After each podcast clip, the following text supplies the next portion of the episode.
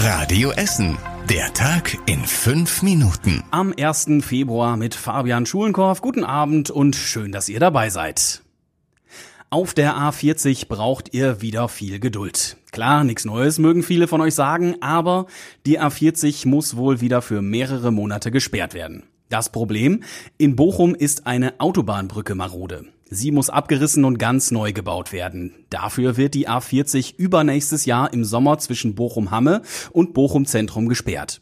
Wann genau das passiert, steht noch nicht fest, aber die Arbeiten sollen rund drei Monate dauern und die Sperrung soll nicht im Juni oder Juli 2024 sein, weil dann die Fußball-EM bei uns in Deutschland ist.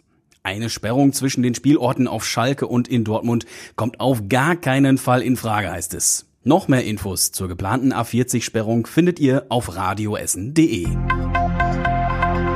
In den kommenden Wochen soll sich entscheiden, was aus der Theaterpassage in der Innenstadt wird. Das große Gebäude am Hirschlandplatz ist schon älter und muss saniert werden. Letztes Jahr sollte es eigentlich auch schon verkauft werden. Die Stadt hat aber prüfen lassen, ob die Zentralbibliothek in die Theaterpassage ziehen könnte. Das Ergebnis soll am Freitag den zuständigen Politikern vorgestellt werden, zusammen mit den Prüfergebnissen zu anderen Gebäuden. Unter anderem stand auch die Gertrudeskirche am Viehhofer Platz als Standort für die Bibliothek zur Debatte. Sie ist bei der Prüfung aber durchgefallen. Beim Einkommen bei uns in Essen gibt es große Unterschiede. Die Agentur für Arbeit hat das untersucht. Die Menschen in Bredeney verdienen demnach am meisten. Das sind im Schnitt rund 5400 Euro brutto im Monat. Auch in Heidhausen, Stadtwald und Harzopf verdienen die Menschen verhältnismäßig viel. Am wenigsten verdienen die Menschen im Ostviertel und in Altendorf. Da sind es im Schnitt rund 2900 Euro brutto im Monat.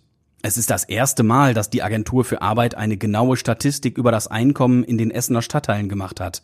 Allerdings hat sie nur Vollzeitbeschäftigungen ausgewertet. Selbstständige oder Minijobber sind nicht mit drin. Die Agentur für Arbeit sagt auch, dass bei uns in Essen wieder etwas mehr Menschen arbeitslos sind. Aktuell sind es fast 31.000. Die Arbeitsagentur am Berliner Platz sagt, dass das im Januar normal ist. In den letzten zehn Jahren war die Arbeitslosenquote in einem Januar aber nur einmal niedriger. Außerdem würden viele Firmen weiter Mitarbeitende suchen. Der Arbeitsmarkt ist also weiterhin stabil, sagt die Agentur für Arbeit. Obwohl es einen Überfall auf die Impfaktion an der Eishalle in Frohnhausen gegeben hat, planen die Veranstalter schon die nächste Ausgabe.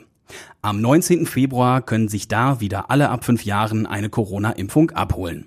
Von den Drohungen letzten Samstag wollen sich die Veranstalter nicht beeindrucken lassen, hat uns Organisator Jan Deckert gesagt. Wir impfen ganz normal weiter. Wir bieten sogar zwei Orte an. Wir impfen einmal am Stall in Eiberg, an einem Reitstall am Schultenweg und danach ab 16.30 Uhr wieder in der Eishalle und wollen damit die Menschen genauso wieder abholen wie vorher. Bei der letzten Impfaktion hatten Unbekannte die Leute, die in der Schlange standen, unter anderem mit Eisenstangen und einem Kampfhund eingeschüchtert und beschimpft. Die Polizei sucht noch nach Zeugen, um die Täter zu finden. Wenn ihr Hinweise dazu habt, findet ihr auf radioessen.de die Telefonnummer der Polizei.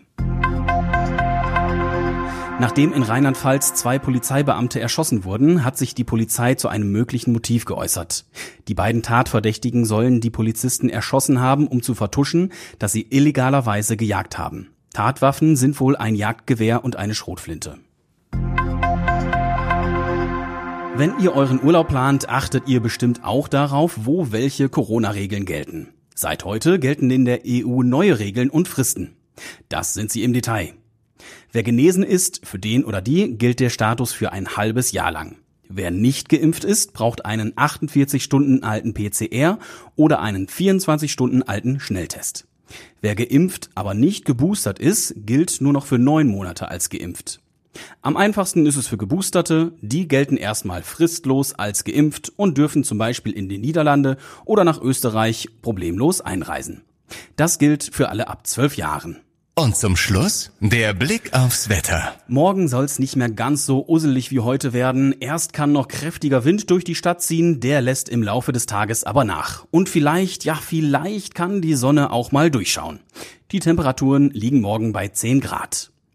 Die nächsten Nachrichten aus Essen gibt's wieder morgen früh ab 6 Uhr in der Radio Essen Frühschicht. Bis dahin wünsche ich euch einen schönen Abend. Das war der Tag in fünf Minuten. Diesen und alle weiteren Radio Essen Podcasts findet ihr auf radioessen.de und überall da, wo es Podcasts gibt.